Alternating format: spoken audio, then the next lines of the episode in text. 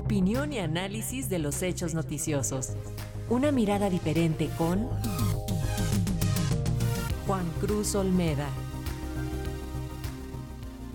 El doctor Juan Cruz Olmeda, profesor e investigador en el Centro de Estudios Internacionales de El Colegio de México y director de la revista Foro Internacional, analiza las dificultades que está enfrentando Gabriel Boric a pocas semanas de haber asumido la presidencia en Chile. El propio Boric ha definido el inicio de su administración como un despegue de avión con turbulencias. Se ha pasado más de un mes desde que Gabriel Boric tomó posesión de su cargo como presidente de Chile. Su llegada al poder, sin duda, fue recibida como un parteaguas en la política del país sudamericano. Por un lado, puso de manifiesto un importante relevo generacional en la dinámica gubernamental. No solo porque Boric se convirtió en el presidente más joven de la historia chilena, sino porque puestos centrales en su gabinete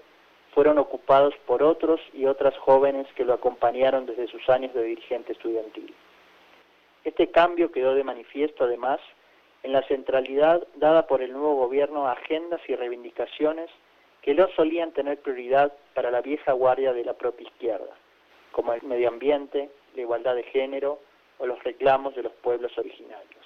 Por otro lado, la elección de Boric planteó, desde el propio discurso del nuevo presidente,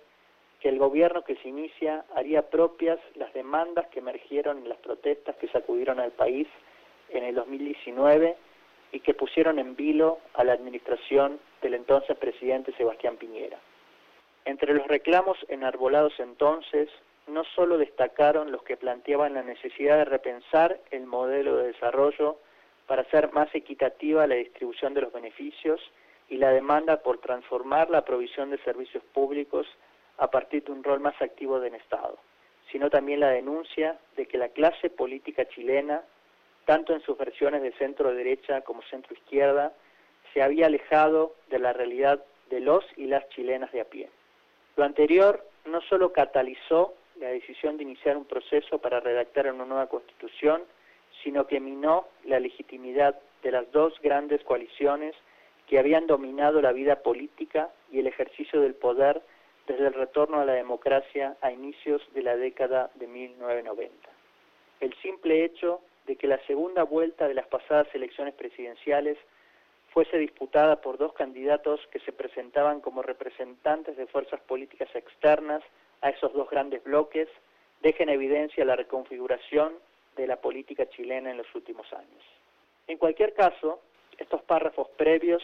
sirven para poner en evidencia de que el inicio de la administración de Boric fue visto por una parte importante del país como el comienzo de un periodo en el que por fin se atacaría de frente varios problemas estructurales del país. Obviamente, esto llevó a que crecieran las expectativas respecto de lo que vendría. Durante las primeras semanas de gobierno, el propio presidente tomó un rol protagónico en distintas actividades de gran peso simbólico, tanto en el ámbito nacional como internacional. En relación con este último, su primera salida del país fue hacia Argentina, el destino tradicional todos los presidentes chilenos en su inaugural viaje al exterior, en donde confirmó no solo la alianza entre los países, sino su deseo de que Chile juegue un rol activo en la vida de la región. Con su visita al Museo de la Memoria en Buenos Aires, destacó nuevamente su compromiso con la agenda de los derechos humanos, que lo han llevado a criticar reiteradamente a gobiernos como los de Maduro o Ortega, pero también evidenciar la situación que se vive en El Salvador, Colombia o en el propio Chile en el pasado. En su país participó de eventos como la conmemoración del Día Internacional de la Diversidad Trans, el Día Mundial de Concientización del Trastorno del Espectro Autista, o la visita a un memorial que recuerda a personas asesinadas durante la dictadura. En varias ocasiones, el nuevo presidente buscó mezclarse con los asistentes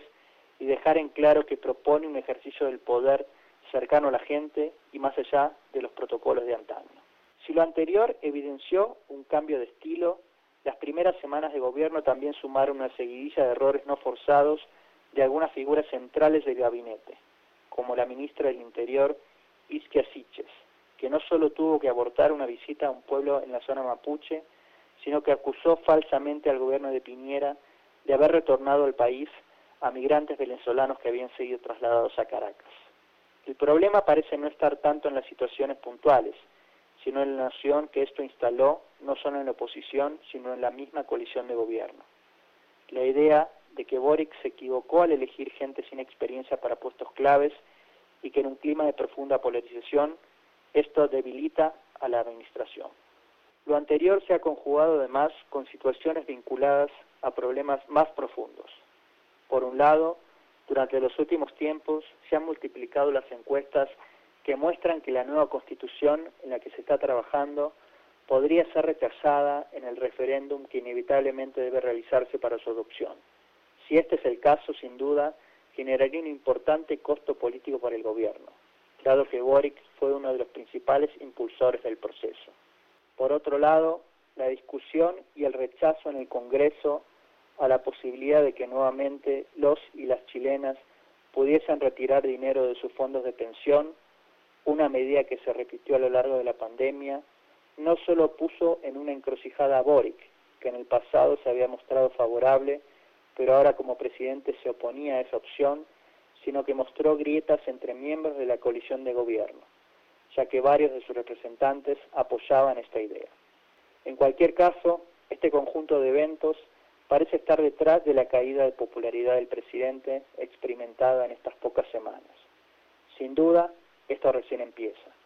pero parece quedar claro que la tarea de gobernar no es cosa sencilla. Para Radio Educación, Juan Cruz Olmeda, profesor investigador del Centro de Estudios Internacionales del Colegio de México.